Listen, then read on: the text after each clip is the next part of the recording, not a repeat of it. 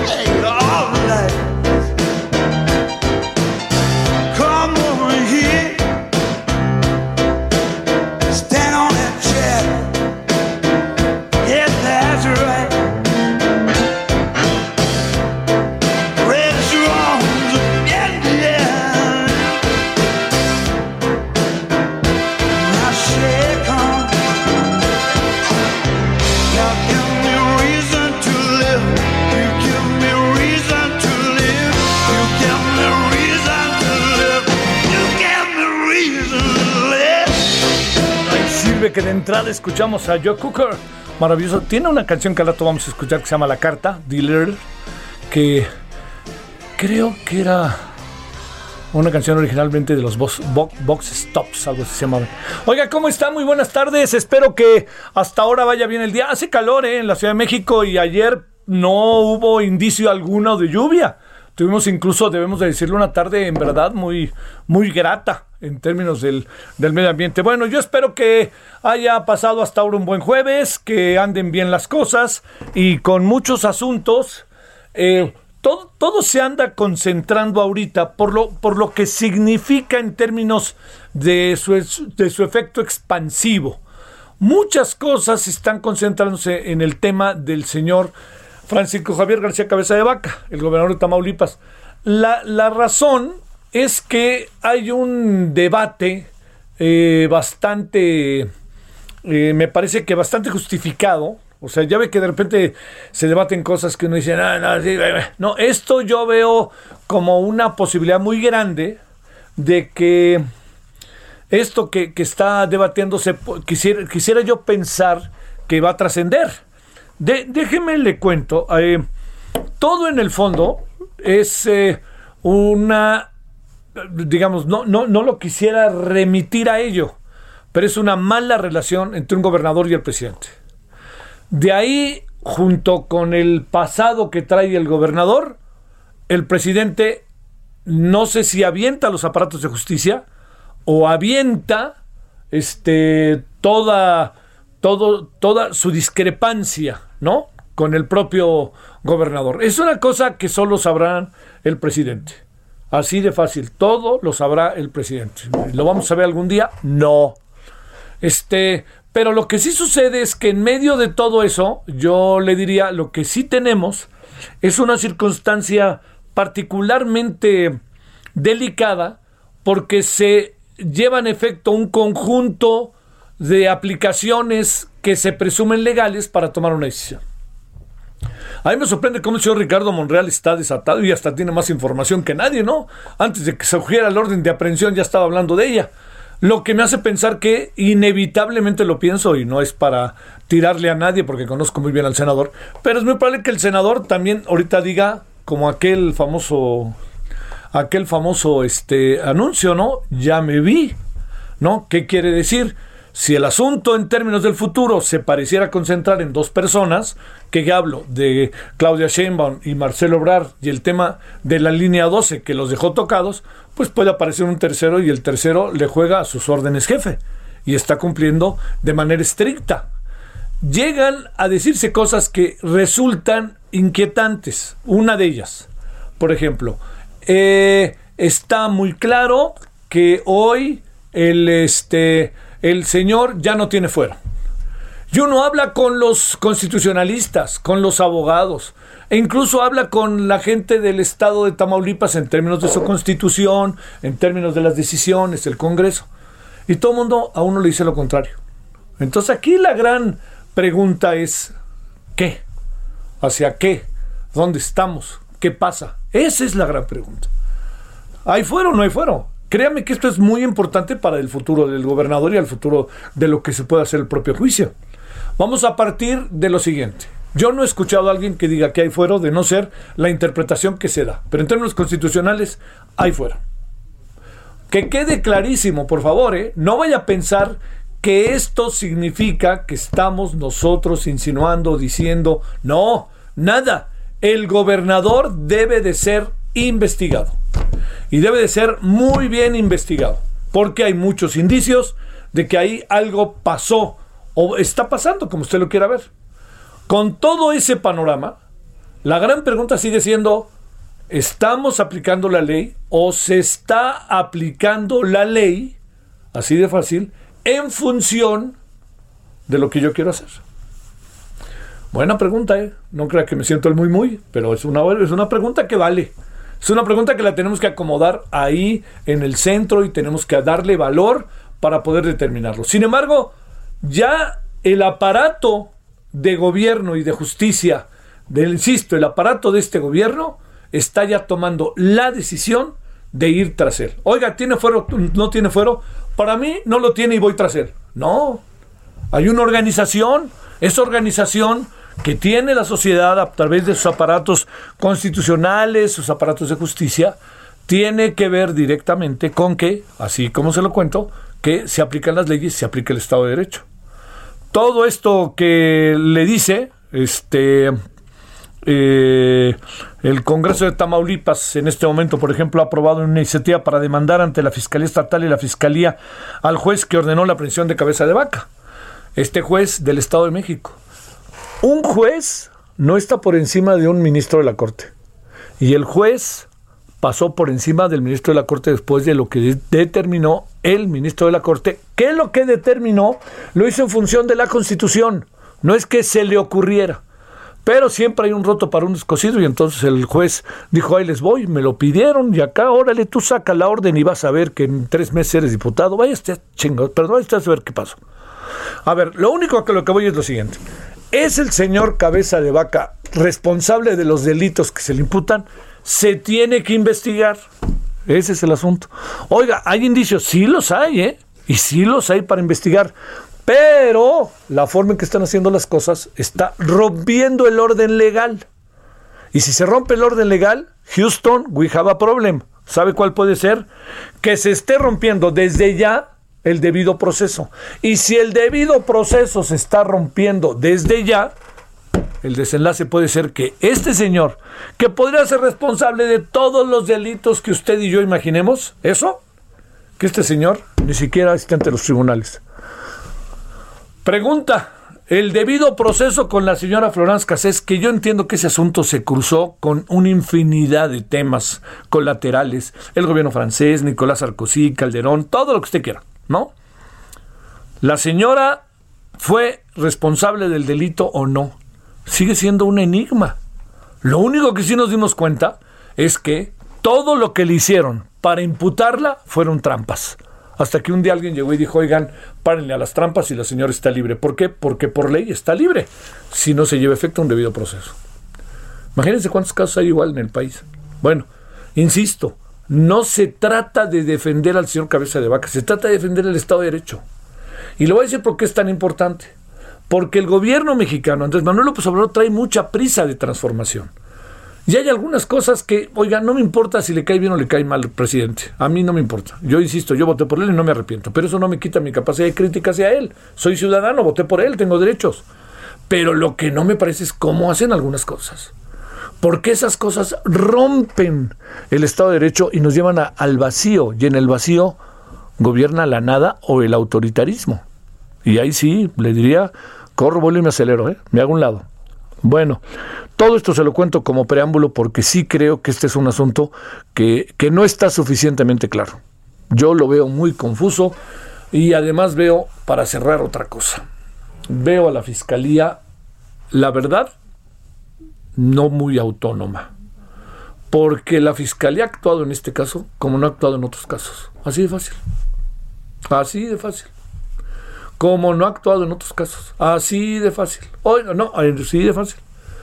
Entre esta Fiscalía y la Procuraduría General de la República, créame que no se ven luego diferencias respecto a la capacidad de maniobra y a la capacidad de autonomía que se presume nosotros apostamos por la Fiscalía. ¿eh? El presidente se ve muy cerca de la Fiscalía. Incluso ayer nos decía el subprocurador Jorge Lara, nos decía, bueno, hubo rumores el lunes de que había renunciado el fiscal. ¿Por qué razón? Pues por todas las presiones que hay. ¿Te apuras o te apuras? ¿Te vas encima de él? No, señor Monreal, yo pregunto en serio, Ricardo Monreal, ¿cree realmente que no tiene fuero? O, pues son abogados, ellos deben de saber por qué todos los especialistas, no anti 4T, por favor, pero por qué los especialistas, los abogados con los que uno habla, todo el mundo le dice, claro que tiene fuero. Y de repente, adentro de Morena, no tiene fuero. O la señora dice, hay un vacío, la señora secretaria de Gobernación.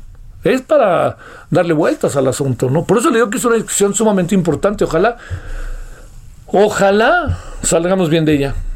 Pero me temo que no. Pero ojalá salgamos bien de ella. Y luego, en medio de una oposición que ni existe, pues entonces se puede hacer lo que sea. Y cuando uno levanta la voz, pues. En este país, algo que ha pasado terrible en los últimos dos años y medio es que vivimos con, en, en- en una, en, una actitud de los aparatos de justicia profundamente vigilantes. Y vigilantes y a veces con discrecionalidad. Pero le voy a decir que es lo más terrible, que cada vez que alguien alza la voz, le puede ir encima la fiscalía o la unidad de inteligencia financiera. Y quiere que le diga que es lo más terrible de eso, que cada vez que tienen en la mira a alguien por algo que pasó, tiene elementos la unidad de inteligencia financiera para atacar el caso, porque y cada cada personaje que abre la boca tiene una cola que le pisen interminable y lo único que hacen es mover tantito, le diría yo, el switch para colocar y ver fulanito de tal, mira todo esto, vámonos tras él, se ponen de pechito. Entonces, estamos en un mundo en donde no hay muchas maneras de defenderse si la gente tiene un pasado cuestionable, ¿eh? No hay mucha manera. Y eso se está aprovechando. La clave es cómo se aprovecha. Y la clave es cómo lo hacen los aparatos de justicia y el actual gobierno. Y ahí necesitamos justicia justa. No necesitamos justicia de discrecionalidad. No nos va a llevar a ningún lado la justicia de discrecionalidad. Nos va a llevar un problema, créame, que grandotototote. Tal cual se lo digo. Bueno, vámonos a las 16 con 13 en hora del centro. Antes de ir a la pausa, antes de irnos con, Arturo, con Jorge- Eduardo Bakov, en cualquier momentito ya está su tierra maravillosa Ensenada. Déjeme, déjeme decirle algo. Una de las. Punto y aparte. Una de las etapas quizá más brillantes que se recuerda de el deporte del mundo que es el fútbol en México fue con el Guadalajara del el famoso campeonísimo. Fue un equipo que su servidor tuvo oportunidad de ver, es un asunto de edad. Jugaban bien o mal, yo no me acuerdo. ¿Para qué digo mentiras? Pero ganaban. Y luego se fueron a una gira a España y les fue re bien con Nacho Calderón en un papel maravilloso. Y luego jugaron los mundiales de 62, 66 y la base era el Guadalajara y no, no estuvo nada mal. El de 58, 62. El de 62 fue un equipazo, nomás porque ahí se equivocaron en el partido contra, contra España, pero ese partido con el 0-0 México calificaba a la siguiente ronda, ¿eh? porque luego le ganó a Checoslovaquia, que fue su campeona del mundo, con una exhibición maravillosa con goles de Héctor Hernández, Fello Gutiérrez, Fello Hernández, Héctor Hernández, Fello Hernández y Alfredo del Águila. Sí, dije bien, son los que metieron los goles. Bueno, ¿por qué le cuento todo esto? Porque el ciclo se terminó en 65, 66, por ahí. Se trató de extender, se pudo medio extender, aparecieron cuatro cinco, el Willy Gómez, Pedro Herrada, todos tres pues, hicieron y continuaron con un poco con esa gran dinámica, pero ya no les alcanzó. Lo que lo digo esto porque ayer se murió quizás uno de los últimos de la gran leyenda, ¿no? Por ahí hay todavía algunos, ¿no? Este, creo que todavía vive el jamaicón, eh, José Villegas, creo que todavía vive por ahí el Cholo Díaz, que incluso fue presidente municipal, pero se va acabando, se va acabando, es ley de vida, ¿no? Entonces ayer se murió uno que tuvo un desplante que verdaderamente recorrió, con los pocos medios de comunicación que había en su tiempo, eh, que recorrió el mundo. No exagero, ¿eh? En un partido Chivas América en el Estadio Ciudad Universitaria, que era donde se jugaba, antes del Azteca, eh, se armó una bronca ahí terrible y el árbitro, que tenían fama los árbitros de ayudar al América, fama, a veces ganada y a veces totalmente injusta, eh, las dos cosas, ¿eh? Las dos cosas. Este, como dicen en el fútbol, cuando un árbitro está en un juego en donde están uno de los principales equipos de la liga, donde la que quiera, de Ucrania, de Italia, de donde quiera, de, de Honduras, cuando un árbitro se encarga, ahí está, él es el árbitro, y está jugando uno de los equipos más importantes e influyentes, se dice que los árbitros no es que se dejan influir, sino que saben muy bien lo que les puede costar. Entonces, para quitarse muchas broncas de encima, si hay un penalti dudoso en favor de ese equipo, lo marcan. Y si hay un penalti dudoso en contra del equipo influyente, no lo marcan. Hasta en Italia, eh. eso se dice mucho. Por eso se quejan muchos en España. En España por eso gritan cuando juega el Madrid, así, así, así gana el Madrid. ¿Por qué razón? Pues por eso. Pregunten lo que piensan de la Juve o del Inter, ¿eh? de Milán. Bueno, concluyo que en ese partido pasó una jugada dudosísima. Y el Tigre Sepúlveda, que era un tigre, este, Guillermo Sepúlveda, se enojó. Se enojó y se le fue encima al árbitro. Y el árbitro, no había que tarjeta amarilla ni nada. Te me vas. Y entonces empezó a pelear con el papá de Sague, no sé ni con quién, ¿no? y la gente del lado de la América, pero la gente de las Chivas, que era como tres cuartas partes del estadio, en Ciudad Universitaria, empezó a gritarle y entonces el Tigre Sepúlveda, que era un tigre, un muy buen jugador, muy rudo, muy duro, muy difícil de pasar, incluso pregunten a los españoles, a los checoslovacos y a los chilenos y a todos, se quita la playera, la alza a todo lo alto y dice, con esta tienen y la tira al piso. Y eso fue que los del América sí que se enojaron. Con esta tienen, por eso se oye muy seguido con esta tienen. Se lo cuento como una anécdota muy divertida, pero muy padre del fútbol. Adiós, Guillermo Sepúlveda, con quien platiqué varias veces. Vámonos con más. Solórzano, el referente informativo.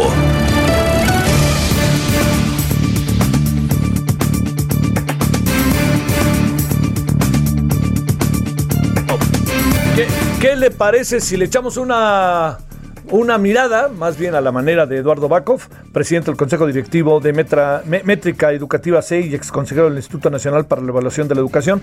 Una mirada al regreso a clases en la Ciudad de México el 7 de junio, que me habían dicho, mi querido Eduardo, que iba a ser el 21, pero ya sabes quién creo que echó este, para atrás a los fielders para rápidamente apurar. ¿Cómo estás, Eduardo? Buenas tardes. Muy buenas tardes, eh, Javier. Un saludo desde aquí, del norte del país. No, hombre, con toda mi envidia, tan bonito que es ese lugar en el que estás. Este, oye, a ver, cuéntame, ¿qué, qué piensas de este asunto? El regreso a clases. Exactamente. Pues mira, eh, como si fuera milagro, se había dicho que se iba a regresar a clases cuando se pusiera en verde las entidades federativas. Y entonces parece que por decreto el día 7 de junio se pondrá en verde. Esa es la primera reflexión que tengo, es decir, cómo se va a regresar a clases si no está seguro el semáforo en el cual se pidió o se exigió que se regresara a clases. A ver, ¿qué puede pasar o qué tendríamos que hacer? Pues mira, el, el panorama es, es eh, difícil porque la infraestructura escolar eh, tiene muchos agujeros en México. Nomás para darte idea de cómo estamos, por ejemplo, falta de baños o sanitarios en el preescolar es del 10% de las escuelas, en primaria del 9%, en secundaria del 6% y en los lugares como escuelas indígenas o comunitarias, pues se triplica, más o menos se duplica la carencia. Entonces tenemos un problema sanitario que se va a enfrentar cuando uno regresa a clases con una infraestructura primero este, descuidada. Entonces vamos a encontrar problemas mayores cuando regresemos a clases que cuando no estábamos ahí. Y si no tienes baños y si no tienes una infraestructura para tener mínima sanidad, pues vas a tener ahí un, problema, un asunto importante que tratar. Ah, Esa es La otra es que creo que hay que tomar en cuenta que en otros países como España, digamos, te voy a poner el otro caso, ¿verdad? El, extremo positivo. Este, España prácticamente no cerró las escuelas, sobre todo las escuelas primarias y secundarias. Educación básica no la cerró cerró la educación media superior y la educación superior, este, y estas se siguen todavía a distancia. Entonces, eh, la educación básica siempre hubo un control, no hubo un gran este contagio, curiosamente, y utilizaron un modelo muy bueno que era el de encapsular a las a los salones de clases donde había un, un, una persona, un niño infectado, vamos a decir. Lo cerraban los regresaban a sus casas, los este, medían, los evaluaban y cuando todo el mundo estaba bien, volvían a regresar a clases. Entonces, con un sistema de esa naturaleza se controló muy bien eh, el. Bueno, vuelvo a repetir, prácticamente ellos estuvieron siempre en clases, pero el poco tiempo que estuvieron fue el regreso a clases. Entonces, la, cuestión es si se puede, en especial se puede en los niños eh, pequeños, es, menos este contagio el que ellos tienen con un control sanitario muy grande que no tenemos nosotros en México. Este, ¿tú crees que haya sido una decisión debatida, discutida con el secretario de Educación, la secretaria de Educación Pública, con el secretario de Salud e incluso con el propio gobierno de la ciudad? ¿O se echó a andar la maquinaria y adiós que te vaya bien? Es, muy especulativo eso, Javier. No sé, no, no, no, no te sabría decir, pero dado que lo dio a conocer el presidente, este, en una mañanera, este, yo supongo que fue una decisión de las más altas, ah, digamos, este, autoridades, entre ellas el, seguramente el, el presidente, el secretario de salud y el secretario o la secretaria de educación. Me imagino que así lo que no se explica nuevamente es por qué si se había definido que en ciertas condiciones iba a regresar, pues de repente este no se cumple o se incumple eso. Ahora, entiendo la lógica, que también es muy importante. La lógica es que un mes o mes y medio antes de que termine el ciclo o el año escolar, tengan los niños la oportunidad de regresar para ver si pueden eh, ganarle algo al tiempo, a los aprendizajes perdidos. E, esa es la lógica. Mi impresión es que no le vas a ganar absolutamente nada, pero la lógica es al menos un mes a ver qué podemos recuperar de lo perdido. Esa, esa es la historia. Pero tampoco nos han dicho cómo se va a hacer. Dicen que va a ser gradual, pero no nos han dado el modelo.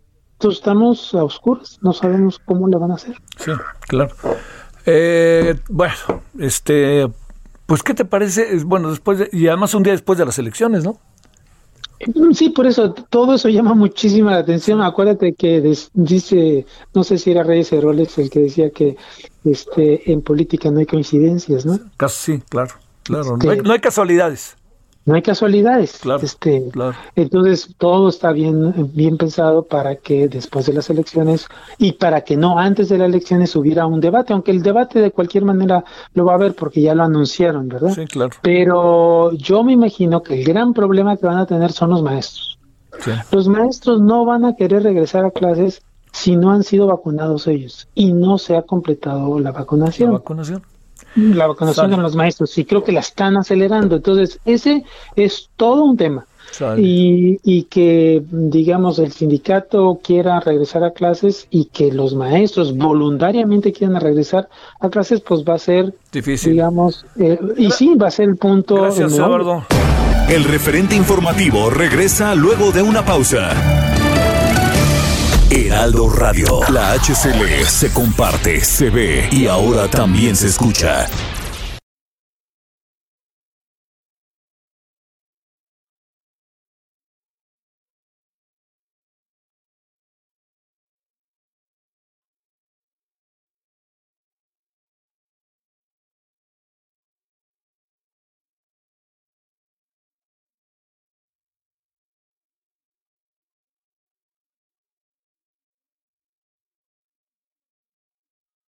Heraldo Radio. La H que sí suena y ahora también se escucha.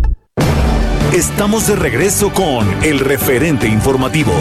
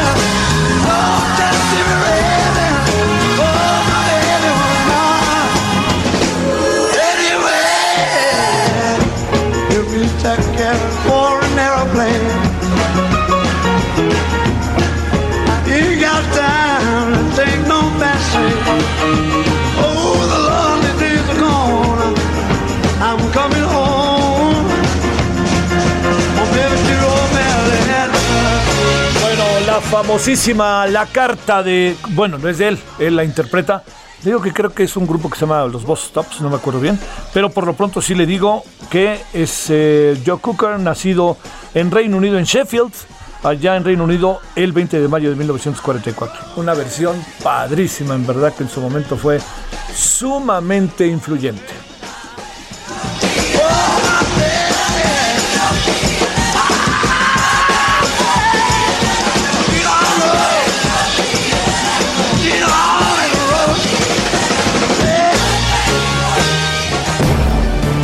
Solórzano, el referente informativo.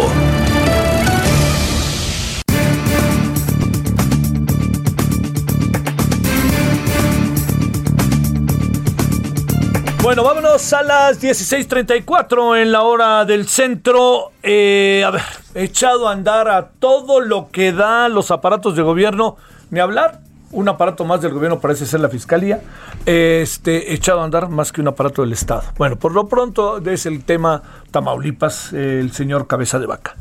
Eh, le quiero agradecer al maestro Ramón Celaya, especialista en inteligencia y procesos de seguridad. Maestro Ramón, ¿cómo has estado? Buenas tardes. Javier, muy buenas tardes. Gracias. A ver, empecemos. eh, te cuento que... A ver, primero, ¿hay fuero o no hay fuero?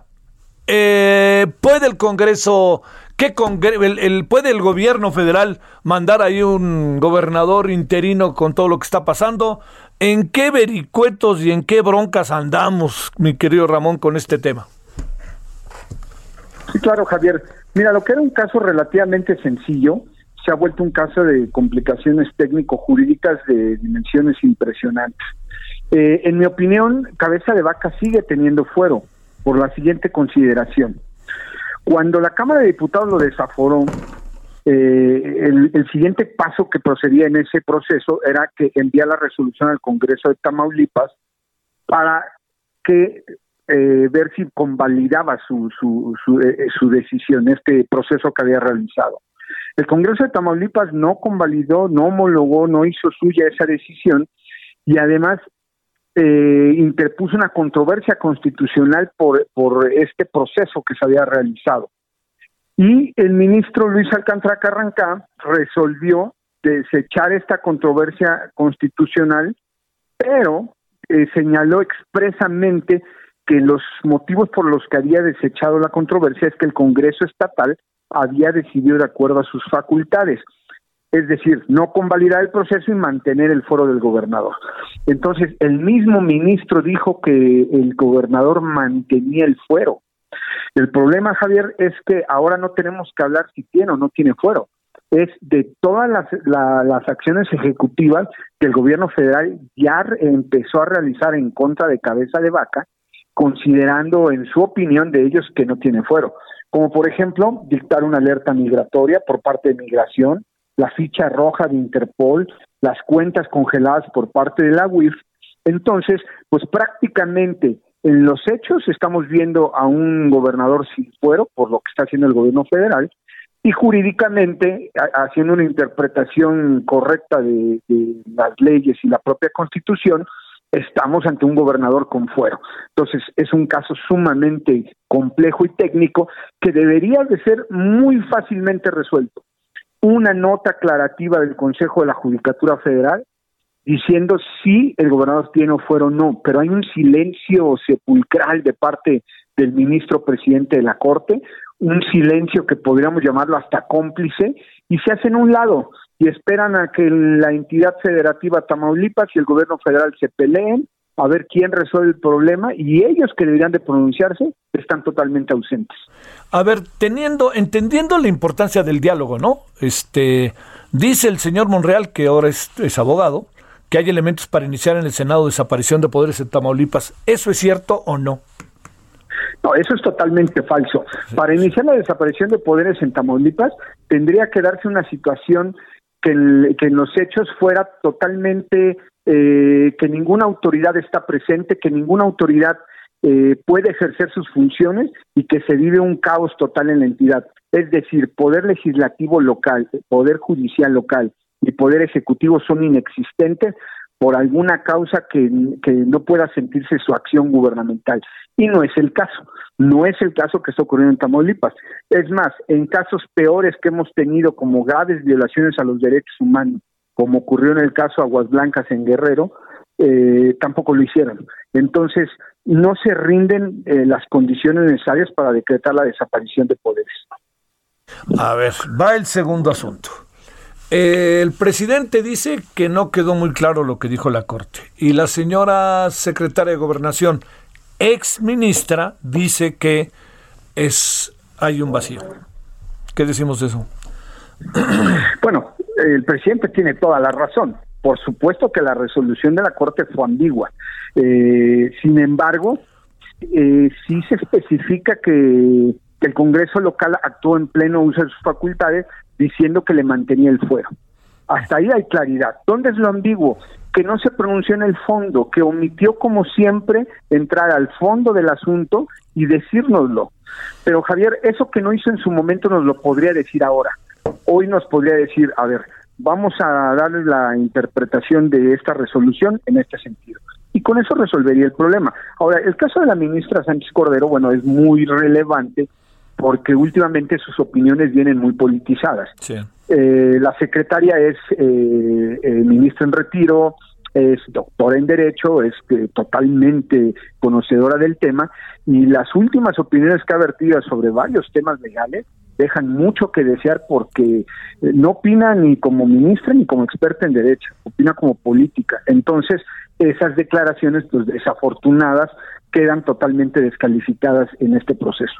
A ver, otra, otra cosa, este, eh, ¿qué puede pasar así de fácil? ¿Qué puede suceder si de repente, bueno, ya todo mundo, hasta el canciller, todos están, se ve que los este, alinearon, ¿no?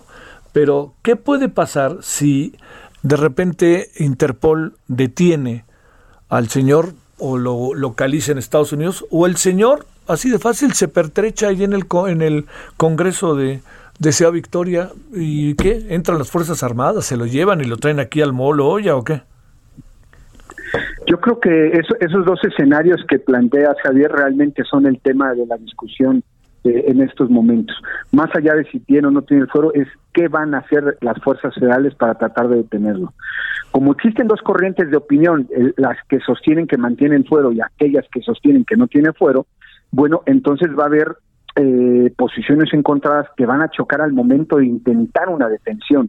Realmente, si eh, Cabeza de Vaca no se va a fugar, no se, no se va a volver prófugo de la justicia por una consideración, porque en el extranjero ahí sí lo van a detener eh, en base a esta ficha roja de Interpol y esa va a ser la vía más fácil, que lo detengan y en su momento lo extraditen a México y se quedó en total estado de indefensión la vía realmente eh, difícil para el gobierno federal es que Cabeza de Vaca permanezca en Tamaulipas.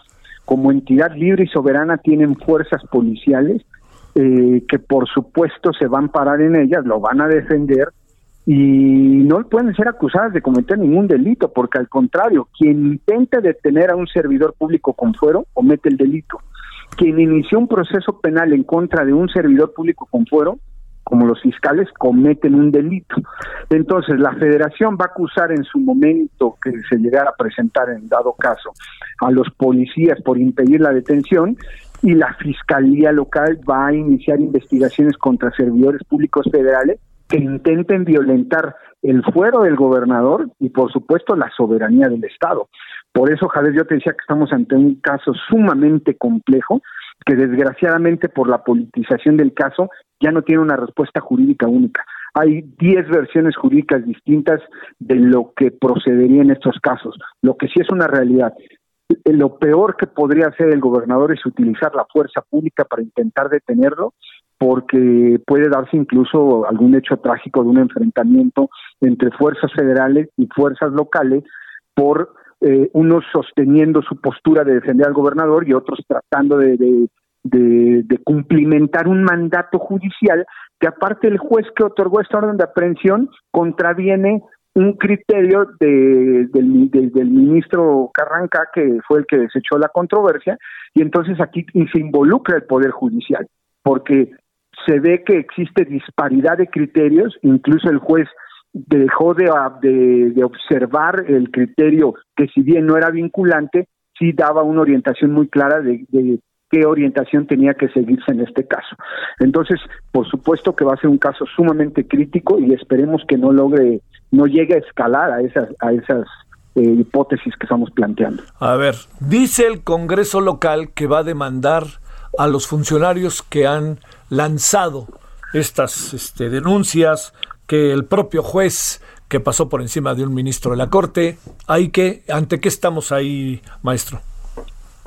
Bueno, eh, eso es eh, perfectamente válido porque el Código Penal Federal eh, eh, señala claramente como un delito contra la Administración de Justicia aquellos servidores públicos que inicien una investigación a, a, a, una persona que tiene fuero, en este caso el gobernador. Sí. Entonces aquí plenamente está la causa, eh, plenamente está eh, este, justificada y por supuesto que la misma fiscalía local puede iniciar este, la, la, las, la, las correspondientes carpetas de investigación en contra de esos servidores federales.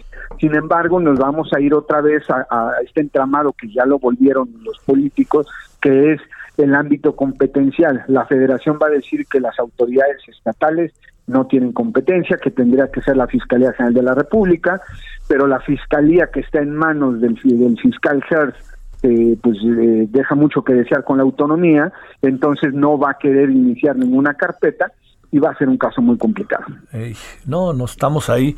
Este eh, se, se, ve, yo, yo entiendo que, que, de repente no hacemos otra cosa que hablar del presidente, pero se ve mucho la mano del presidente en este proceso, o, o estoy exagerando, o es ya una sobreinterpretación. Pero hay una discrecionalidad, se mete esto a morir, no, no se habla nada de otro tema que como tú y yo sabemos es importante, el caso que ahí sigue este no rezagado del hermano del presidente, eh, muchos otros casos, hay una discrecionalidad que, que difícilmente no uno no imagina que tuviera una relación, estoy en una hipótesis bastante cruel, ¿no? Una relación entre la fiscalía y el ejecutivo. Hoy otra vez el ministro Saldívar está en el Palacio Nacional. Sí, claro, la vía más sana para el presidente definitivamente es que hubiera cuidado al máximo las formas, porque se trataba de un gobernador en funciones, se trataba de un gobernador de la oposición, y eh, no estamos prejuzgando sobre su responsabilidad o no de cabeza de vaca en los delitos que se le imputan. Estamos únicamente analizando el procedimiento constitucional si fue correcto o no. Entonces, bajo esta luz y bajo este sentido, el presidente debió haber sido cuidadoso de las formas, debió haber esperado los tiempos y en dado caso, entonces falta poco menos de dos años para que terminara, la acción penal seguía vigente y bueno, se podía detener sin ningún problema cabeza de vaca en caso de que hubiera los suficientes elementos en su contra.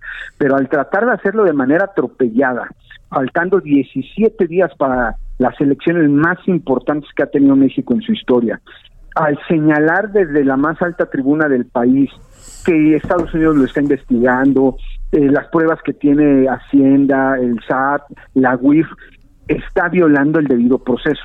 Y si cabeza de vaca es culpable, pues lo único que está haciendo el, el presidente con estas acciones, pues es darle elementos para que se defienda y, ale y alegue lo que todos los delincuentes siempre alegan, que se les violó el debido proceso y pues que ahora lo tenemos que dejar libre. Entonces, desgraciadamente, el presidente no debería meterse en casos tan delicados como este para que, si es culpable, bueno, pues pague lo que tenga que pagar por los delitos que cometió.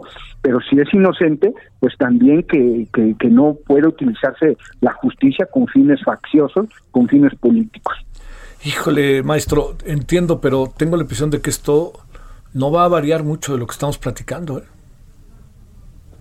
Pues no, porque va a seguir, eh, va a seguir, eh, lo hemos visto en otros casos donde opina, en el, en el caso del INE, que los ha atacado, de, por ejemplo, del, del caso de las tarjetas estas de, de donde se pone dinero de los candidatos en el estado de Nuevo León, eh, donde denunció al propio Samuel García, Adrián de la Garza. Entonces, eh, el presidente de, debe de cuidar mucho las formas, porque él es la figura institucional máxima que no nada más representa al país, que es el garante de la democracia. Y entonces, si alguna, eh, eh, alguna parte de los ciudadanos, aunque sea un grupo social muy pequeño, como él lo dice, eh, siente que se está violentando eso, pues le están dando armas para que puedan impugnar a, incluso en las vías internacionales esta, este tipo de, atropellos que se están cometiendo en nombre de la democracia. Entonces, eh, se vienen tiempos difíciles, tenemos a la elección encima, tenemos a candidatos que los están ejecutando, a candidatos que los están amenazando, y encima pues tenemos a este gobernador que no sé si va a ser prófugo o como bien lo decía, se va a trincherar en el estado de Tamaulipas y no lo van a poder sacar ni con la fuerza pública.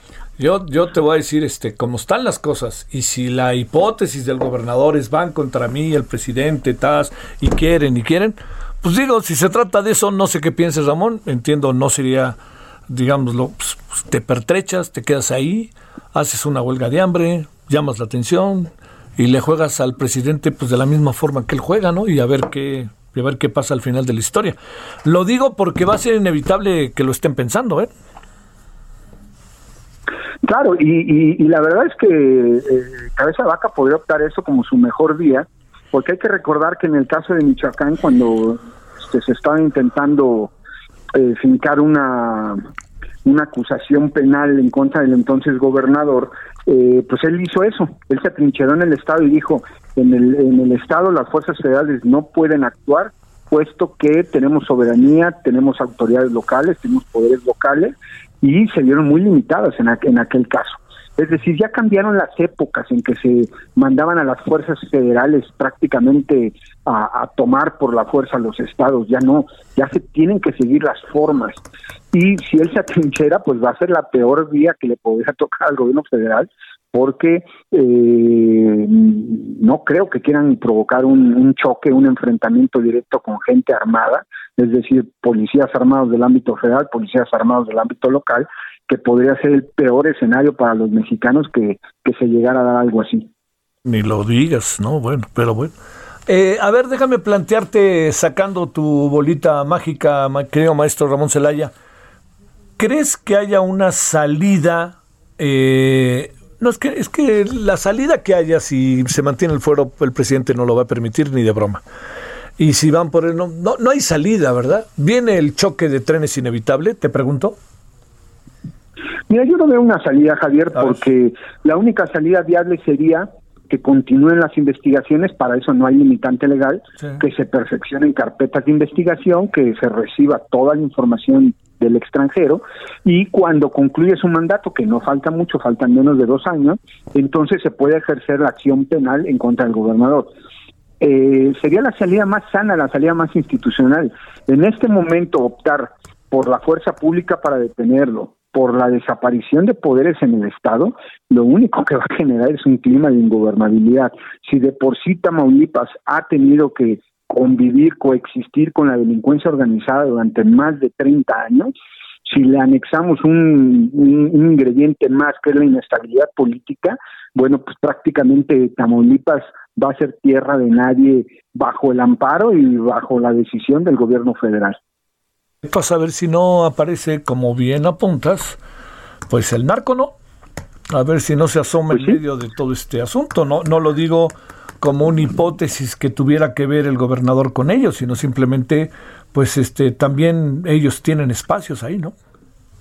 El narcotráfico siempre ha ocupado espacios de poder público en todas las entidades, Tamaulipas no ha sido la excepción, y si ellos sienten un vacío de poder de la autoridad, por supuesto que lo van a cubrir.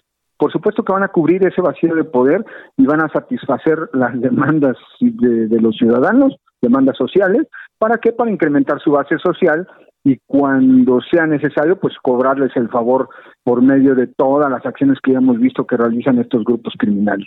Eh, ¿Tú crees que sea tan importante el proceso electoral en Tamaulipas como para meterse en toda esta dinámica en términos, pues no sé, del Congreso o de lo que estén esperando? Al fin y al cabo es un Estado que en los últimos años hizo panista, ¿no? En Tamaulipas tal vez no, Javier, lo que sí es una realidad es que el proceso sí es muy importante para el presidente, el proceso en general, el proceso en todo el país. Y eh, pues bueno, yo creo que sus asesores políticos consideran que si se mandan mensajes como que se está combatiendo la impunidad, que si se están combatiendo a los corruptos, pues se puede posicionar candidatos, se puede generar eh, votos de, que ya hayan perdido y entonces este se consolida el proyecto de la 4T. Pero pues es, un, es una apuesta muy arriesgada en tiempos donde la violencia fluye por todas partes, no nada más de la, de la delincuencia organizada, sino también de, delincuentes comunes o de, o de propios grupos de poder políticos que utilizan las armas como como salida fácil a sus problemas. Y entonces yo creo que el país no está para este tipo de conflictos porque pueden escalar y como siempre el único que va a salir perdiendo va a ser el ciudadano. Bueno, te mando como siempre un saludo y un agradecimiento que estuviste con nosotros, maestro Ramón Celaya Gamboa. Muchas gracias, Javier, con un gusto como siempre y un saludo al auditorio. Gracias. Qué, qué situación esta, ¿eh? Yo, a, a ver, pensémoslo, porque, eh, digamos, para Morena y para quienes conforman Morena y quienes, este, eh, mm, digamos, con todos los que conforman este, la organización y además tienen un seguimiento muy puntual, escrupuloso, militante con el presidente, pues se han metido a defender la causa y a lo mejor han perdido de vista la relevancia, la importancia, la estrategia, lo necesario, el hecho de que la ley dice otra cosa. ¿Qué hacemos ahí? ¿No? A ver, ¿por qué la judicatura no dice lo que tiene que decir? Buena pregunta de Ramón Zelaya, ¿eh? Pues este, yo no quisiera pensar que la judicatura está medio en un entramado, bueno, que puede estar en un entramado. Bueno, no le digo más, pero ahí está el tema, ¿no? Ahí está el tema, lo seguiremos en la noche, por cierto, en el análisis político. Pausa en este 20 de mayo. El referente informativo regresa luego de una pausa. Heraldo Radio, la HCL se comparte, se ve y ahora también se escucha. Heraldo Radio, la H que sí suena y ahora también se escucha. Tarde a tarde, lo que necesitas saber de forma ligera, con un tono accesible. Solórzano, el referente informativo. What would you do if I sang out of tune? Would you stand up and walk out on me? Lend me your ears and I'll sing you a song. I will try not to sing out of key. Yeah. Oh, baby, how do All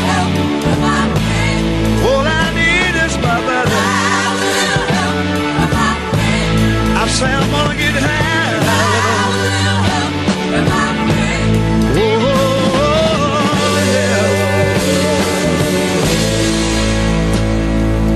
What do I do when my love is away? Does it worry you to be alone? No, no.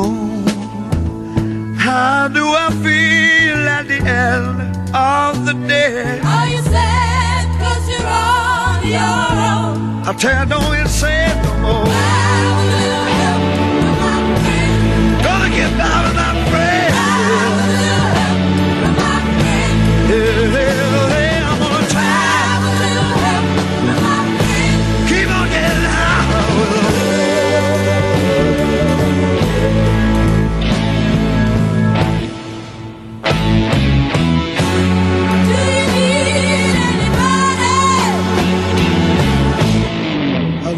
someone to love. Could it be anybody? All I need is someone. Knows just where I'm going, yeah. Somebody knows where I'm going. Baby. Said I'm gonna make it without Bueno, oiga, pues ahora sí que me, me, me como, como dicen, me he engolosinado con Joe Cooker. Es que me gusta mucho. Entonces, por eso, si pasamos la canción completa, pues ando engolosinado, perdóneme, no, espero que a usted le guste. Esta es la famosísima de Lennon y McCartney, ¿no? Con una pequeña ayuda de tus amigos, With a Little Help for My Friends. Y esta es una versión también que incluso los propios Beatles, para serle preciso, John Lennon dijo que esta versión le gustaba mucho. Aunque dicen que esta canción no es de John Lennon, sino de Paul McCartney. Ese es un lío que a ver quién lo entiende. Pero bueno, lo importante es el producto final, diría yo. Pues lo dejaré un ratitito más, si usted no tiene inconveniente, con With a Little Help from My Friends del maravilloso Joe Cooker.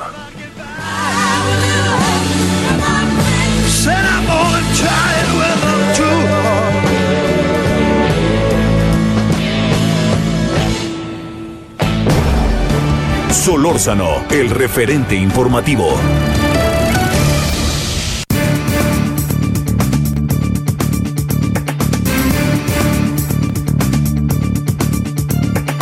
Bueno, oiga, este. Hace unos días platicábamos con la queridísima Irene Levy que nos daba una versión de un asunto que este, me parece muy importante de ver. Algunos han hablado de ley Mordaza. E incluso ahí Jorge Fernández se le fue encima. Oye, a mi querida eh, Irene, ya, ya ella ya ha ido contestando en redes. El gran asunto, déjeme adelantarme yo, con el debido respeto. Si el asunto adquiere una dimensión distinta porque hay una denuncia de la Cámara de Industria de la Red de la Televisión. ¿Eso hace diferente el asunto o- o qué? Porque pareciera que estamos en un, en un proceso en donde, eh, po- por, digamos, ahora sí que según, según el que denuncia, el asunto adquiere una u otra dimensión. No, no, no me meteré en más del asunto para escuchar a la querida Irene Levy, que supongo que ni así le quitaron el cariño y el sabor a su cafecito. Querida Irene, te saludo con gusto, ¿cómo estás? ¿Cómo estás, querido Javier? No, hombre, al contrario, se tardaron un poquito. a ver, venga de ahí. Mira, este... Hasta Carlos Marín, No, hasta. Carlos Marín indirectamente mandó zapes y papá, papá, ya sabes todo, ¿no? bueno, mira, este, la verdad, querido Javier, es que mm, primero, bueno, pues sale Carlos Marín eh, corrigiendo eh, su columna anterior en la que había dicho y le había llamado tontos a los ministros y, y una serie de cuestiones y después este pues sale el día de hoy para decir que siempre no Ay, eh, lo que es muy importante, Javier, más allá de que, que me dijeron a mí, que no me dijeron a mí, es entender el contexto. Justo el día de ayer es cuando sale la CIRC con un posicionamiento eh, oficial respecto a lo que está sucediendo en torno a esta sentencia y en torno a los derechos de las audiencias. Y lo que dice la CIRC en este posicionamiento es eh, eh, inexacto. Vuelvo a decir, la sentencia de la Corte no establece, ni la del juez, no establece, no revive este artículo, esta fracción que obligaba a los concesionarios a distinguir entre opinión e información. En lo que les preocupa es un articulito, bueno, perdón, no un articulito, un parrafito de la sentencia en la que el juez y la corte pues le dejan al instituto la posibilidad de nuevamente emitir lineamientos o revivir los que tenía. Y de aquí se agarran como pretexto para decir que si eso dice la sentencia, pues entonces lo que está haciendo el Poder Judicial es revivir los anteriores lineamientos y como esos lineamientos contenían la diferenciación entre opinión e información, entonces esa es una manera de revivirlo.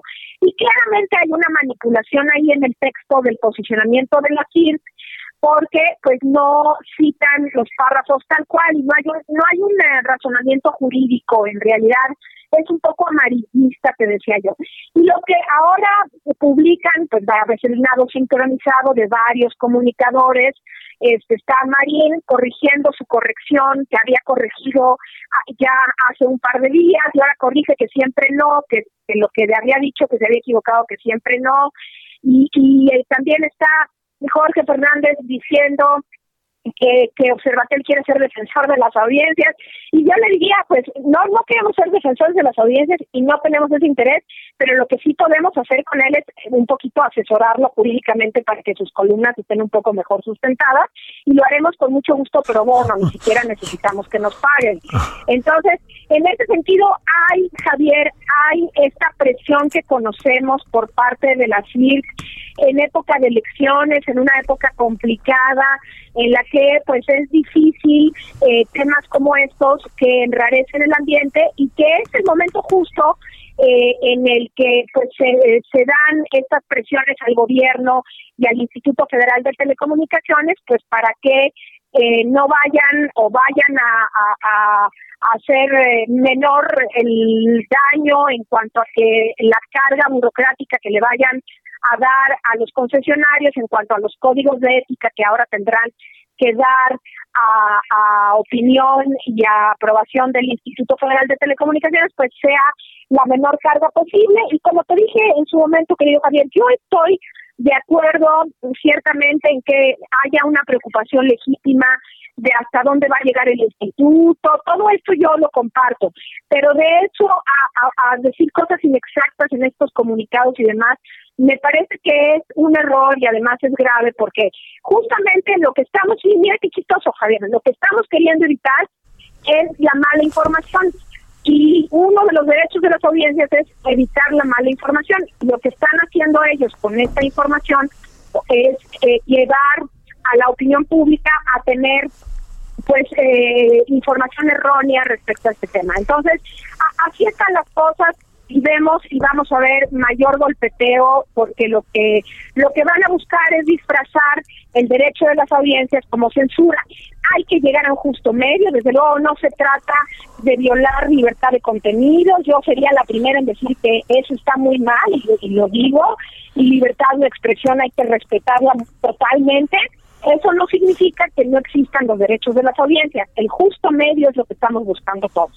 A ver, este, hijo, yo me acuerdo de todo este tema, si me permites, este, Irene, de- del tema de los códigos de ética.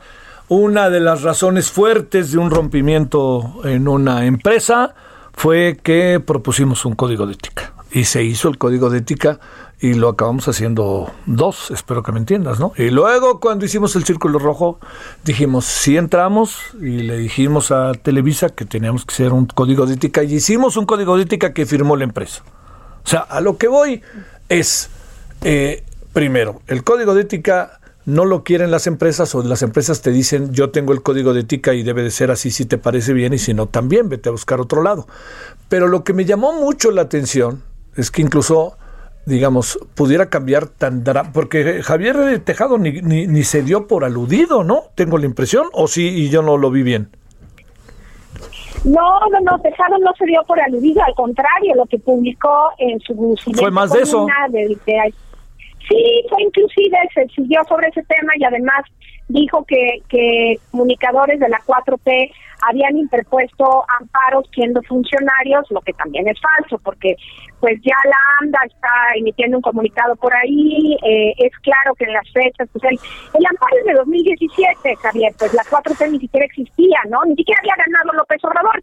Yo no soy quien para defender ni a la 4T ni a nadie, pero bueno, pero sí para decir lo que es, es, ¿no? Y el amparo no se interpuso eh, estando estos funcionarios en, en funciones, vaya, valga la redundancia, ellos eran, eh, en el caso de Gabriel Sosa Plata, pues entiendo que era defensor de las audiencias en, en Guadalajara, en, en Jalisco, sí, en Guadalajara, y Adriana Solórzano pues estaba en la AMDA, es decir, hay ahí también datos inexactos, y entonces es ahí donde pues, en mi opinión mal, Javier, porque se, se deslegitiman cosas que son realmente que a mí también me preocupan y a ti también, como tratar de lograr unos lineamientos que estén balanceados y que también respeten derechos de las audiencias, pero también la libertad de expresión. Al tratar de llegar al extremo de decir todo está mal y, todo esto es para censurarnos y la 4T nos quiere censurar y eso, pues no creo que estén logrando eh, lo que deberían de, de estar buscando, que es un justo medio que proteja a las audiencias y al mismo tiempo que cuide su libertad en materia de libertad de expresión y desde luego de contenidos. ¿Qué piensas de lo que puede pasar con los medios públicos? Que, bueno, que ya ves que sí, la verdad que ha habido, uf, es un tema que como sabes es difícil de hablar, pero que ha habido un deterioro real respecto a lo que anteriormente había. ¿En qué sentido, Javier? No De los. ¿Qué piensas que puede pasar en este sentido con los medios públicos? Te digo yo que los medios públicos han pasado por un deterioro, por, un, por lo que yo veo como un deterioro. No, bueno, completamente. En el caso de los de los medios públicos, yo creo que con la con el gobierno del, del, presidente López Obrador se han deteriorado eh, en cuanto a no solamente la parte presupuestal, sino eh, me parece a mí también que este entreguismo tanto del Canal 11 como del, del caso de- del sistema público de radiodifusión de Genaro Villamil, en mi opinión, eh, han eh, se han separado todavía más de lo que entendemos como medios públicos, como medios estatales y se acercan mucho más a, ser medios oficiales. Nos habían prometido, Javier, tener a la BBC de Londres, nos habían prometido tener medios públicos fortalecidos y demás, y pues no, tenemos ahora pues realmente eh, medios públicos sin presupuesto eh, y que bueno, pues desgraciadamente están, eh, o no sé si obligados, pero por lo menos moralmente eh, sí eh, están repitiendo las noticias, la mañanera y los programas que, que vemos. Yo, en lo personal, te digo, tengo mi comentario en Radio, en Radio Educación los viernes. A Sí, mí sé. jamás me han censurado. Yo he sido muy crítica con el presidente López Obrador y en general. A mí jamás en la vida me han censurado en absoluto. Pero yo soy muy crítica en cuanto creo que es- yo esperaba mucho más de este gobierno en materia de medios públicos. ¿En qué va a acabar el asunto? Así de fácil. Eh, pues ya dijo la CIR que se van a parar y ya dijo la CIR que va a llevar esto a instancias internacionales. Que son medios de presión y yo creo que está bien que se ampare, ¿no? Pero lo más importante ahorita es ver qué va a hacer el instituto. El instituto, Javier, no puede emitir los mismos lineamientos que tenían. No pueden simple y sencillamente porque están basados en un andamiaje jurídico que ya no es el mismo. El instituto o corrige los que tenía o emiten nuevos lineamientos. Pero mira, eso les pasa, Javier, por atascado. Porque cuando en 2017 el legislador a modo de ese momento modificó la Ley Federal de Telecomunicaciones para quitarle al instituto la facultad de emitir lineamientos, se llevaron entre las patas no solamente los códigos de ética y los defensores, también se llevaron entre las patas todos los lineamientos en materia de audiencias con discapacidad, por darte alguno de los ejemplos. ¿Por qué? Porque quisieron arrancar completamente los lineamientos. ¿Y qué tenemos ahorita? Lo que pasó con la ley Televisa, la ley del boomerang. Se les regresa y se les regresa peor todavía. Sí. Entonces, por eso yo creo que deben cambiar la estrategia, medir un justo medio y el instituto ahorita para mí lo mejor que puede hacer es emitir unos nuevos lineamientos escuchando a la industria, escuchando a las audiencias y llegar a este justo medio que todos queremos. A ver, en, en este sentido, eh, te planteo, Irene, para cerrar. Eh, en, en- en los en las argumentaciones que, como puedes imaginar, uno ha seguido muy detalladamente, en las eh, eh, interpretaciones que puede haber de lo que estamos, eh, por lo que estamos pasando, incluso de los columnistas a los que nos hemos referido, eh, podría moverlos, entiendo que es algo muy difícil de saber, pero podríamos estar de por medio en la defensa de intereses de la empresa para la que trabajan, lecturas eh, no precisas de los textos que se están discutiendo, eh, no sé, también una, a lo mejor señalar a la 4T y un elemento más para señalarla. ¿Qué, qué, qué, qué podríamos como interpretar para darle como una dimensión de lo general de lo que está pasando? Entiendo que son terrenos profundamente subjetivos, ¿eh? Pues yo creo que todas las anteriores, yo creo que yo creo que todo esto que mencionas eh, son eh, eh, ingredientes que estamos viendo en este licuado de, de, reacciones este, muy eh, viscerales, como estamos acostumbrados a leer y a escuchar. Es parte de lo mismo, es parte también de una campaña contra la 4T, justificada o no, pues yo creo que un poco sí, ¿no? Este, en ese sentido, pues la 4T no ha brillado por ser una cosa muy respetuosa de la prensa, sobre todo más allá de, la- de los medios de radio y televisión, sobre todo de la prensa, que ojo, la prensa no está en estos lineamientos, porque también luego se puede haber confusión, esto nada más es radio y televisión. Y entonces yo te diría, a mí me parece que lo mejor que puede suceder es alejarnos, despolitizar un poco esto. Pero bueno, claro, lo que te decía Javier, son elecciones son elecciones y obviamente lo que quieren buscar es politizarlo para tratar de llegar a arreglos y eso, porque a la 4T no le conviene ahorita que estén todos los radiodifusores diciendo que ahora viene una ley mordaza en contra de ellos tres semanas antes de las elecciones. Entonces, yo creo que la presión tan fuerte es para buscar negociar qué es lo que viene.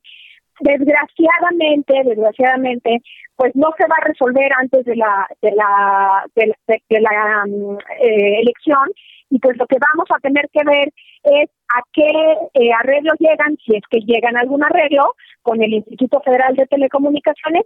Y bueno, repito, lo ideal, Javier, lo ideal es que de verdad acepten un poco de carga burocrática. No es lógico que los códigos de ética los haga, los apruebe, los implemente y los revise el propio radiodifusor. Viva la autorregulación, pero también hay límites para la regulación. Y eso es lo que creo que los, los concesionarios no están viendo, no quieren transitar a esta área. ¿Qué miedo que el instituto sea el que te vaya a regular? Pues puede ser que en parte sí, hay que ver cómo termina el instituto, pero también qué miedo que no haya absolutamente ningún derecho de las audiencias que vaya a ser reconocido en este sentido. Está muy complejo el tema, Javier, está muy complejo el tema, y es por eso que es mejor desmenuzar las cosas bien, sin mentiras y sin Sí, malas sí, sí. informaciones, y entrarle al tema. Oye, este, ¿y qué esto de que Observatel quiere ser asesora y eso? ¿Qué dices de eso? Que nosotros Sí, vayamos sí. a hacer asesores. No, Sí. pues claro que no. claro que no, claro que no, Javier. Mira, todo lo que ha hecho Observatel ha sido prácticamente pro bono. Que puede decir que en la cuenta de Observatel hay 1.850 pesos. No nos interesa ni ser asesores eh, de, de, de radiodifusores en el sentido de que no queremos ser defensores de las audiencias. No es nuestro objetivo, nunca ha sido, y no es ni siquiera parte del objeto social de Observatel, pero lo que sí podemos hacer, y lo haremos con mucho gusto, hacer que, hacer que se acerquen con nosotros aquellos que tengan duda y pro bono, sin cobrarles ningún, ninguna cantidad, podemos asesorarlos de cómo leer las sentencias de los jueces en lugar de leer los comunicados de la fiesta. Bueno, ¿y qué? Entonces, como diría el, el, el muy este desaparecido, famoso, pero como tirado verdaderamente, no sé ni dónde está, gobernador del estado de Morelos, coman frutas y verduras. y coman frutas y verduras. Yo digo que pues para que tengan una vida sana y no anden eh, malinterpretando las cosas, ¿no? Eso, eso fue nada más un pilón, digamos, para que para que completen el día de manera sana, querido Javier. Te mando un gran saludo, Irene Levi, muchas gracias. Un- un- un beso para ti, gracias por el espacio, Javier. Al contrario, gracias Irene Levi, que en verdad yo, yo diría, leyendo el asunto, le han tocado a uno, perdóneme que lo diga en primera persona, estar en, en- en debates, eh, ser partícipe de la creación de muchos documentos, por ejemplo, los documentos de los 80 sobre el derecho a la información, por ejemplo, las mesas, como 15 mesas que hicimos en el canal del Congreso con la Minuta de Televisa. Por ejemplo, participar en la muy querida Universidad Autónoma Metropolitana en debates y discusiones sobre derecho a la información, regulación, autorregulación, las audiencias, meter el concepto de audiencias que ni lo querían, ¿eh? así tal cual. Pues todo eso, y uno ve este documento y yo sí le digo, mire, yo entiendo que, que han pasado muchas cosas con la 4T, y con el presidente en particular y con la gente en comunicación social. Pero yo este asunto no tengo la visión que se tiene de que se esté colocando como un acto de censura. Yo no la tengo. A lo mejor alguien llegue y me dice, cuidado que no te diste cuenta, eres un pobre güey y no te diste cuenta, pues bueno, pues lo veré, ¿no? Y listo. Pero esto que dice Irene Levy, lo hemos compartido en este servidor, lo he compartido con otras personas y creo que creo yo que por ahí no va, creo, ¿no? Y yo diría, eh, que la Cámara de la Industria de la Radio y la Televisión presente una inconformidad, una denuncia, de- quiere decir que se va a debatir y discutir el asunto, pero no quiere decir que la Cámara tiene la razón o que la Cámara no esté dispuesta a discutir, me consta. La Cámara también se siente y se pone a discutir y color colorado, ¿no? Bueno, vámonos a las 17 con 21 en la hora del centro, casi 22 en este 20 de mayo. Solórzano, el referente informativo.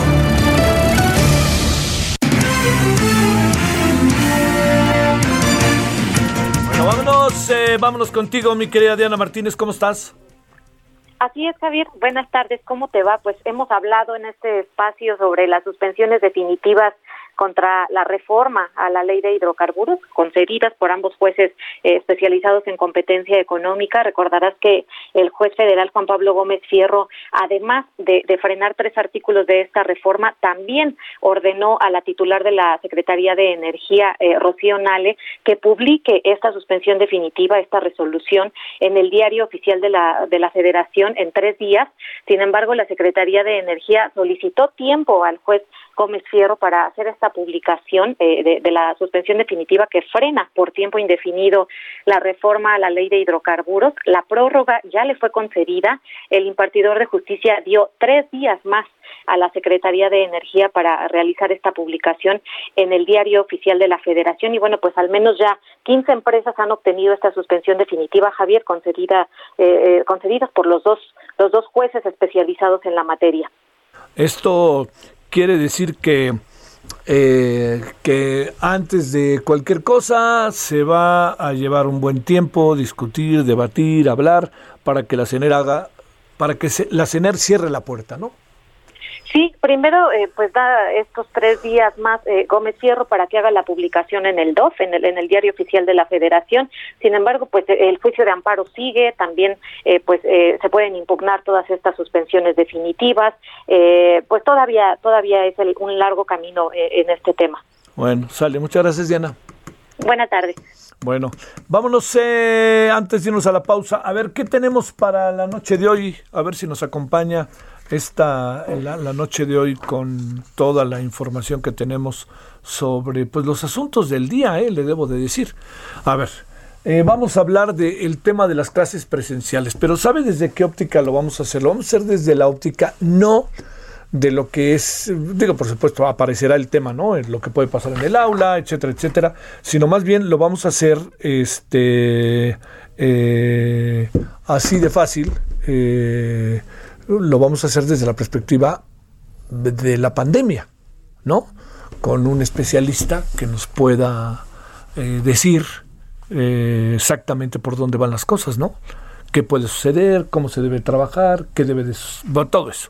Luego vamos a hablar también del cierre de la frontera que se alargó un mes más al menos. Eh, le voy a decir por qué vamos a hablar de ello. Porque hay hipótesis que dicen que tienen que ver no con un tema de salud, sino con un tema de migrantes. ¿Qué dicen los empresarios al respecto? Hablaremos de ello. Bueno, vamos a la pausa. Aquí seguimos. El referente informativo regresa luego de una pausa. Heraldo Radio, la HCL se comparte, se ve y ahora también se escucha.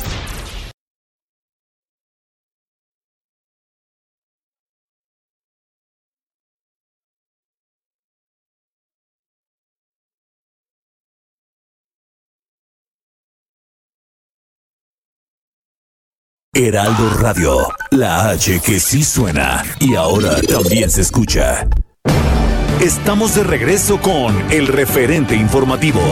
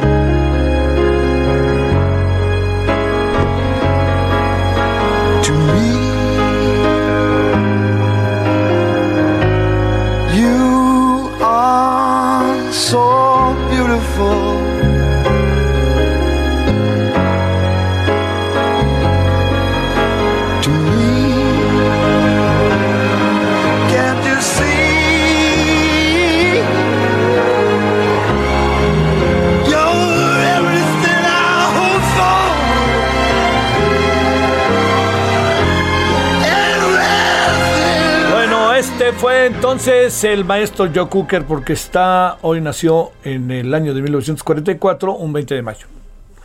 Eh, buen cantante. ¿eh? Y sus arreglos, su presencia, su mirada contestataria. Un personaje que a mí siempre me pareció interesante. Se lo digo. Entonces, pues este es, es, eh, es de los 60 y 70, ¿eh? Yo entiendo que usted dirá, y este llora, y este quién es, ¿no? Y me ponen cara de what, pues sí, ve. Pero pues está bien, ¿no? Así como uno ve ahí. Hay, un conjunto ahí coreano japonés muy famoso ahora, que el otro día lo escuché y dije, no marchen, no poco les gusta esto. Pero bueno, yo ahora respeto, ¿no? Ya se trata de eso. Lo que he hecho últimamente, ¿sabe qué es? Escuchar mucho a Marco Antonio Solís. Dice cosas, ¿no? Marco Antonio Solís. Pero ¿sabe qué creo? No sé, no sé si lo ha leído en Twitter. Bolas, ¿eh?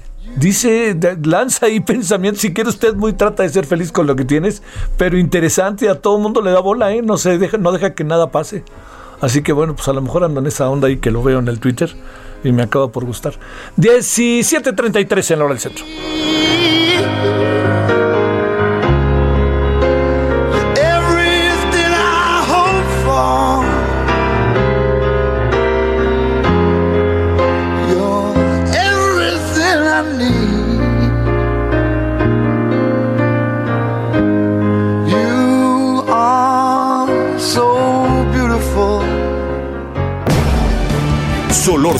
El referente informativo.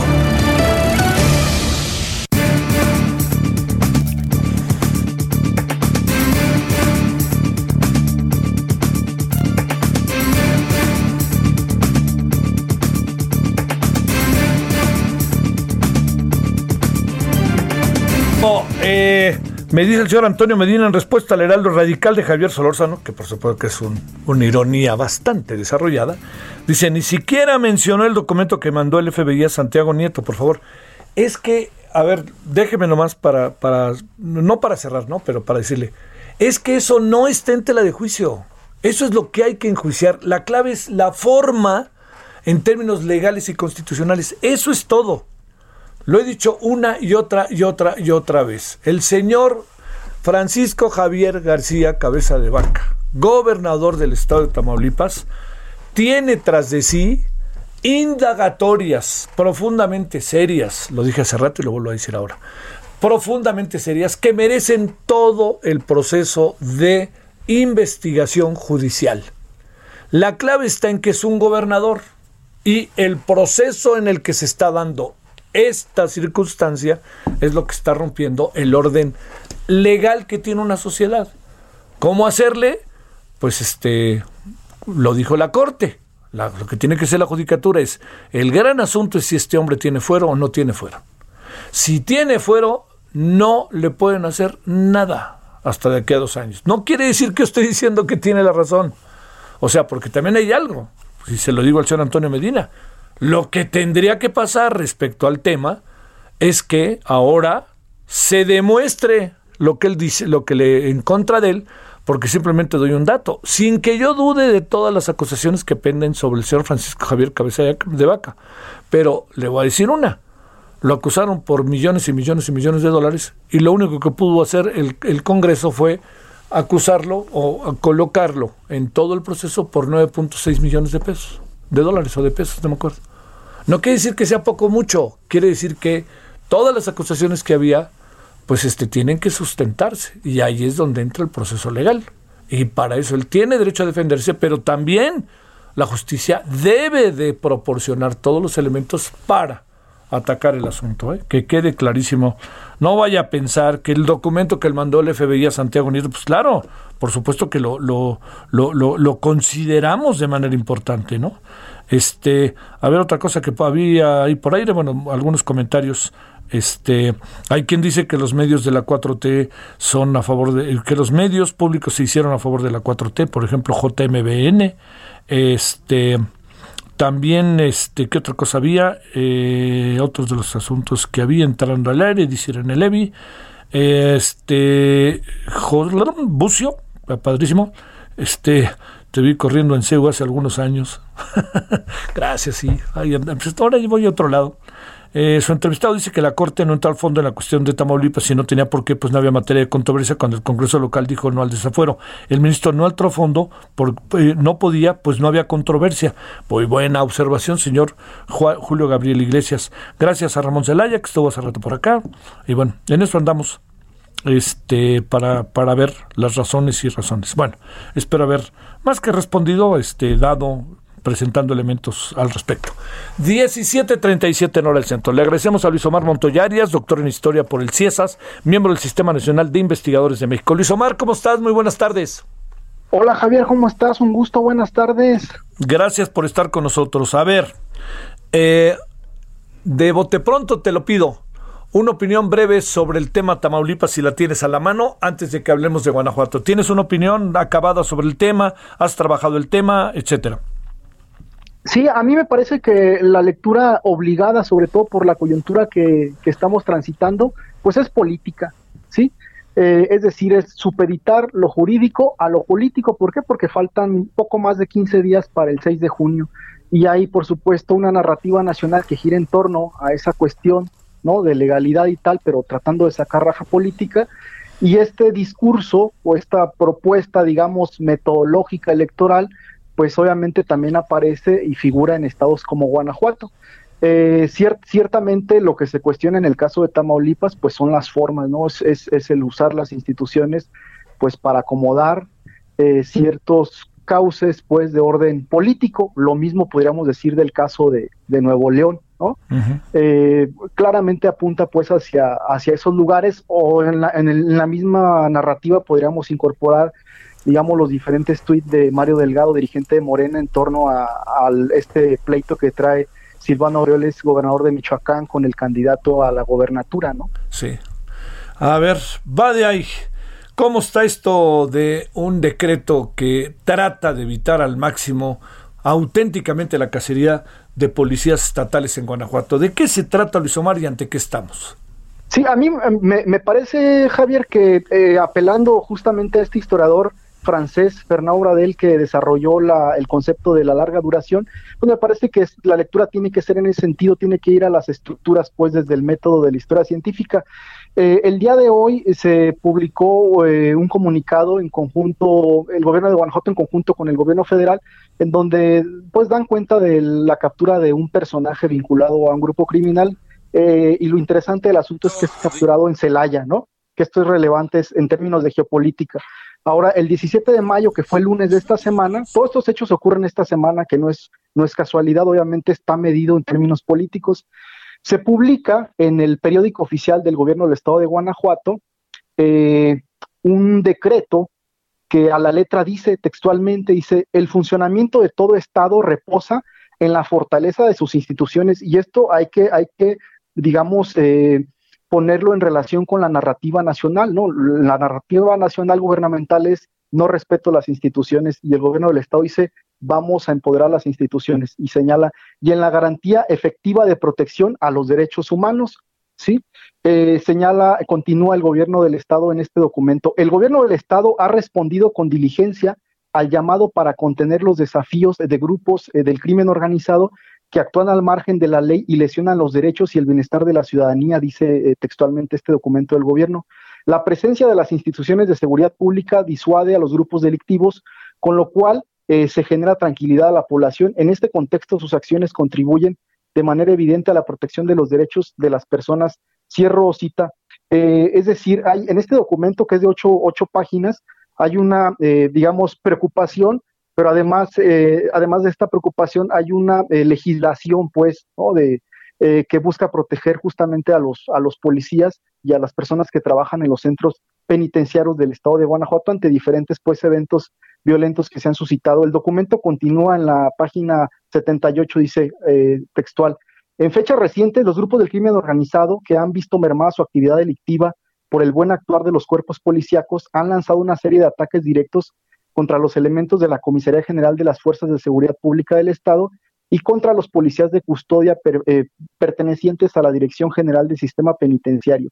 Dichos ataques tienen como objetivo intimidar a la autoridad para que deje de realizar sus labores con la diligencia con la que lo han venido realizando y bajo el marco legal aplicable, es decir, eh, eh, además pues de, de que se encuadra en lo legal esta protección a los policías, hay que poner atención, digamos, en la elección de los conceptos eh, que eh, desde mi perspectiva, eh, apelando, claro, a un análisis político, pues es un discurso, digamos, contrahegemónico, ¿no? Contra el que trata de imponer eh, la federación, que va contra las instituciones, que no toma, digamos, muy en serio eh, el asunto de los derechos humanos y hay que, hay que, digamos, relacionar este documento, Javier, con otro que acaba de publicar el día de hoy el diario oficial de la Federación, es la nueva ley de la Fiscalía General de la República, ¿sí?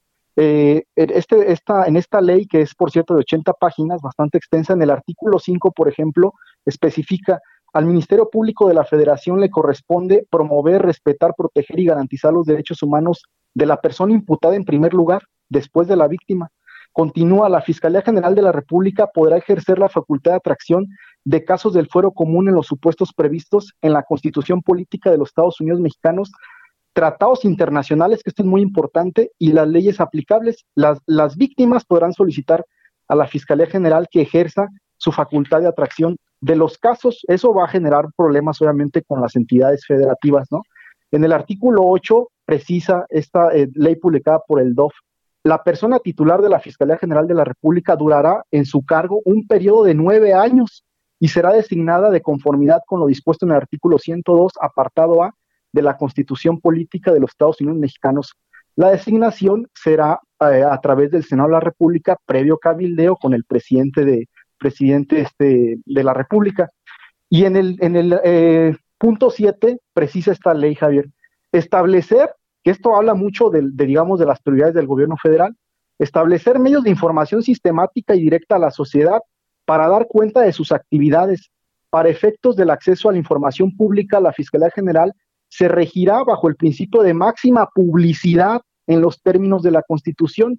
No obstante, se reservará la información cuya divulgación pueda poner en riesgo la seguridad de las personas que intervienen en un procedimiento penal o las investigaciones que realice la persona agente del Ministerio Público de la Federación y mantendrá la confidencialidad de los datos personales en los términos que disponga el Código Nacional, otras disposiciones aplicables y la nueva ley. Es decir, para entender el documento legal publicado por el gobierno de Guanajuato, hay que irnos también a la revisión de esta nueva ley de la Fiscalía General de la República, porque me parece que hay una, hay una narrativa eh, estatal, en este caso de Guanajuato, que responde, digamos, a las premisas nacionales que ha ido, eh, digamos, proponiendo el gobierno federal y el presidente de la República. Y no hay que olvidar, pues, que precisamente en días pasados eh, se anunció con bombo y platillo, eh, Santiago, Santiago Nieto y, Monreal avisaron eh, o dieron, digamos, de conocimiento público a través del Twitter, pues que se había girado la orden de aprehensión contra cabeza de vaca, ¿no? es decir, no hay,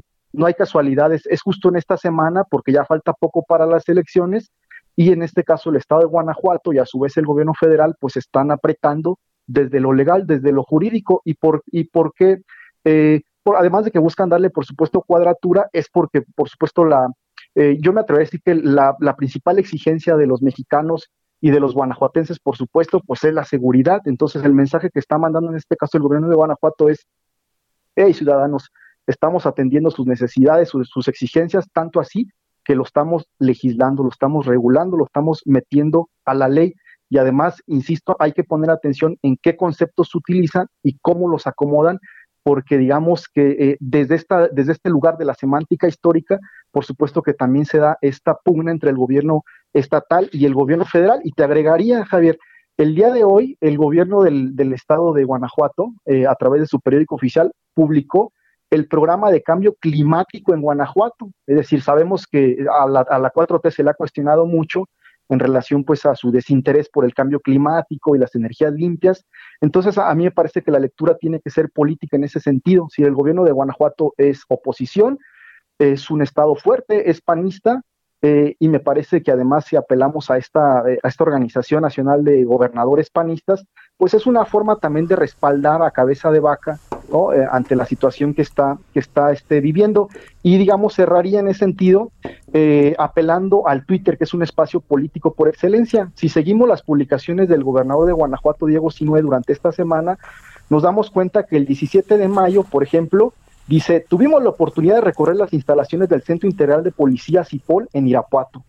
Después, el 18 de mayo, dice, arrancamos este día revisando los informes de las distintas dependencias que integran la mesa de coordinación para la construcción de la paz. Y esto es fundamental, Javier, porque los candidatos, por ejemplo, las candidatas del PAN a la presidencia de Irapuato o de León, en los debates que tuvieron lugar hace días, eh, digamos que sus, propuestas giraron sobre la construcción de la paz y entonces están planteando, entre varias cuestiones, rescatar el programa de bandas de viento distritales eh, que se aplicaron en diferentes departamentos de Colombia para buscar construir la paz en Guanajuato, eh, apelando pues a, la, a, las artes. Esto lo que indica, a mi entender, desde, el análisis político, es que el panismo en Guanajuato responde, por supuesto, en bloque y a una estructura y las indicaciones y digamos los programas de gobierno se implementan pues desde la cabeza. Eh, ahora, en, el, el, 19 de mayo, en el, en el, Twitter de Diego Sinue se precisa, perdón, dice, uno de los aspectos más importantes en cualquier ciudad es que existan espacios para la convivencia. En Celaya, que ya decíamos fue la, la ciudad en la que capturaron este personaje, visitamos el Andador Piñón en la colonia Los Pinos y además agrega, la denuncia ciudadana es una aliada importante para perseguir posibles delitos y delincuentes. Recuerden, dice el gobernador de Guanajuato, que pueden realizarse llamando al 089 y hacerlo de forma anónima. Hoy en la reunión eh, con diferentes personajes acudimos a la mesa de coordinación para la construcción de la paz, es decir, insiste en la paz. Entonces, en todo caso, eh, mi lectura es política, Javier. Sí, no podemos, digamos, aislar estos eventos o la publicación de este de este documento sí. en, en, el, en el periódico oficial y insistiría en que tendríamos que narrativizar lo que pasa a nivel Estado de Guanajuato con lo que acontece a nivel federal, Javier. A ver, pero déjame plantearte para cerrar una cosa. Eh, es una decisión tomada, pero es una buena decisión tomada que los eh, policías estén siendo movilizados, sus familias, debido a la situación que viven sistemáticamente de presión, o, o, cómo vemos este asunto, porque al final esa es la pregunta que se hace. Es una decisión más allá del lío político, que es muy claro como lo estableces. La gran pregunta es, ¿ante qué estamos? ¿no? O sea, no queda de otra, ese es el estado de las cosas, los traen en la mira la delincuencia organizada. Para cerrar, te diría Luis Omar, es una buena decisión hacer lo que están haciendo con las eh, con todas las eh, con todos los policías, lo que están viviendo las y los policías. Sí, bueno, como historiador te diría que eh, la descomposición ha sido evidente y gradual en torno a la seguridad en Guanajuato y hemos llegado pues a, a este punto, ¿no? En el que el gobierno del estado pues tiene que tomar estas decisiones, digamos, radicales, porque ciertamente este tipo de eventos pues, han ido en aumento en los últimos, en los últimos años en contra de los agentes pues de, que se encargan de la seguridad pública. Eh, ahora, como ciudadano guanajuatense, pues también yo, te señalaría que eh, eso contribuye, por supuesto, a una percepción positiva de un gobierno responsable que además legisla lo que tiene que legislar y toma las decisiones eh, tratando de proteger los derechos humanos, por supuesto, pero también la vida de, la integridad de, de, estos, de estos agentes de los diferentes cuerpos policíacos, ¿sí? Y cerraría eh, diciendo que, por supuesto, que eh, en el fondo de todo esto también, pues, habríamos que eh, no perder de vista, pues, la lectura política por el momento, por la coyuntura que estamos transitando. Sale. Luis Omar Montoya Arias, doctor en Historia por el CIESAS y miembro del Sistema Nacional de Investigadores de México. Luis Omar, como siempre, gracias y muy buenas tardes. Un abrazote, muchas gracias, Javier. Bonita gracias tarde. a ti, gracias a ti, buenas tardes. Bueno, vámonos a las 17.50 en la hora del centro. Jenny Pescasio, vámonos contigo hasta Chiapas. Jenny, ¿qué nos cuentas? ¿Qué tal, Javier? Para informarte que los 95 estudiantes, en su mayoría mujeres de la Escuela Normal Rural Matumatzá, y los desplazados de Chenaló detenidos en la caseta de cobro de Chiapa del Coso fueron trasladados al Centro Estatal para la Reinserción Social de Sentenciados número 14, mejor conocido como el AMATE, a bordo de cinco vehículos eh, todavía no identificados, los detenidos fueron sacados por la puerta trasera del edificio de la Fiscalía General del Estado de Chiapas. Esta misma autoridad nos informó que los 93 adultos permanecerán en la cárcel ubicada en el municipio de Cintalapa y los dos menores de edad en el centro de internamiento especializado para adolescentes llamado Villacrisol. Los representantes del movimiento señalaron que este traslado se realizó sin tomar en cuenta el amparo ante un juez estatal. Esta vez buscarán interponerlo a nivel federal y te comento que ayer por la tarde la autoridad permitió el ingreso a los familiares de los detenidos. Momentos en que las estudiantes aprovecharon para evidenciar los golpes, agresiones verbales, sexuales, además de amenazas que recibieron por parte de, las, de los policías, es lo que comentaron los padres de familia. Y esta tarde los padres y madres de los detenidos también planean salir en caravana acompañados de organizaciones, representantes del magisterio y estudiantes rumbo a la mate, donde iniciarán un plantón indefinido hasta que dejen en libertad a sus hijos. Eh, este, a ver, una, una pregunta. Eh, se habló de presuntos normalistas originalmente. ¿Son presuntos normalistas o son normalistas? Están identificados como normalistas. Ah. Eh, entre los 95 detenidos eh, también hay cuatro personas que pertenecen a un grupo de desplazados de elegido Puebla de Chenaló que estaban participando en la actividad de Chiapa del Corso. Gracias, buenas tardes. Buenas tardes. Gracias. Ahora 17 con 52 en la hora del centro. Eh, mire, es que estábamos ahí tras un asunto, a ver si podemos todavía, creo que ya no, ¿no? A ver, bueno, la, la cosa es, este, eh, eh, así diría yo, eh, es, bueno. Ah, no, aquí lo tenemos. Es que es un asunto de Baja California que, que para despedirnos no, no lo queríamos dejar de, no se lo queríamos dejar de presentar. Bueno, vámonos este contigo, Atahualpa Garibay. Cuéntanos qué pasa allá por tu tierra baja, alta. Buenas tardes, Javier. Buenas tardes al auditorio del Heraldo Radio. Aquí en Tijuana, Baja California, la inseguridad sigue la- a la alza con 17 asesinatos en menos de 24 horas en esta frontera. Dos de ellos son militares asignados en la segunda zona militar de esta frontera. La segunda zona militar confirmó que se tratan militares retirados, pero retirados apenas hace unas semanas en marzo de 2021. Las credenciales que portaban databan del 8 y del 21 de marzo de 2021, la fecha de vencimiento. Se trata de un eh, capitán del ejército mexicano de 60 años de edad y de otro eh, oficial del ejército mexicano de 46 años de edad. Fueron hallados la noche, la noche del martes pasado en un camino de terracería en un vehículo, fueron ejecutados por presuntos integrantes de la delincuencia organizada en el fraccionamiento La Joya en playas de Tijuana. Una denuncia ciudadana alertó a las autoridades estatales sobre la presencia de los cuerpos de los cuerpos sin vida. Al arribar agentes estatales hallaron a estos oficiales del ejército con las armas de cargo calibre 45. Los oxisos presentaban impactos de bala calibre 9 milímetros. Se cree que fueron emboscados por presuntos sicarios integrantes de la delincuencia organizada. Así que se suman a la estadística negra de asesinatos de 2021 estos dos militares que ya estaban retirados según la segunda zona militar. Gracias. Pero la, la fecha de vencimiento es de 2021, marzo 2021. Sale. Un saludo. Gracias, saludos. Nos vemos a las 21 horas en hora del centro.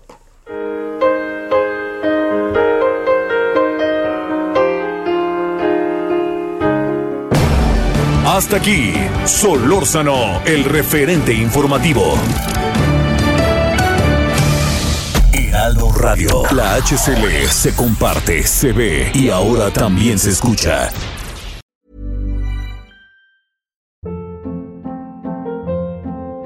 Hold up. What was that? Boring. No flavor. That was as bad as those leftovers you ate all week. Kiki Palmer here, and it's time to say hello to something fresh and guilt-free. Hello Fresh. Jazz up dinner with pecan-crusted chicken or garlic butter shrimp scampi. Now that's music to my mouth. Hello Fresh. Let's get this dinner party started. Discover all the delicious possibilities at hellofresh.com.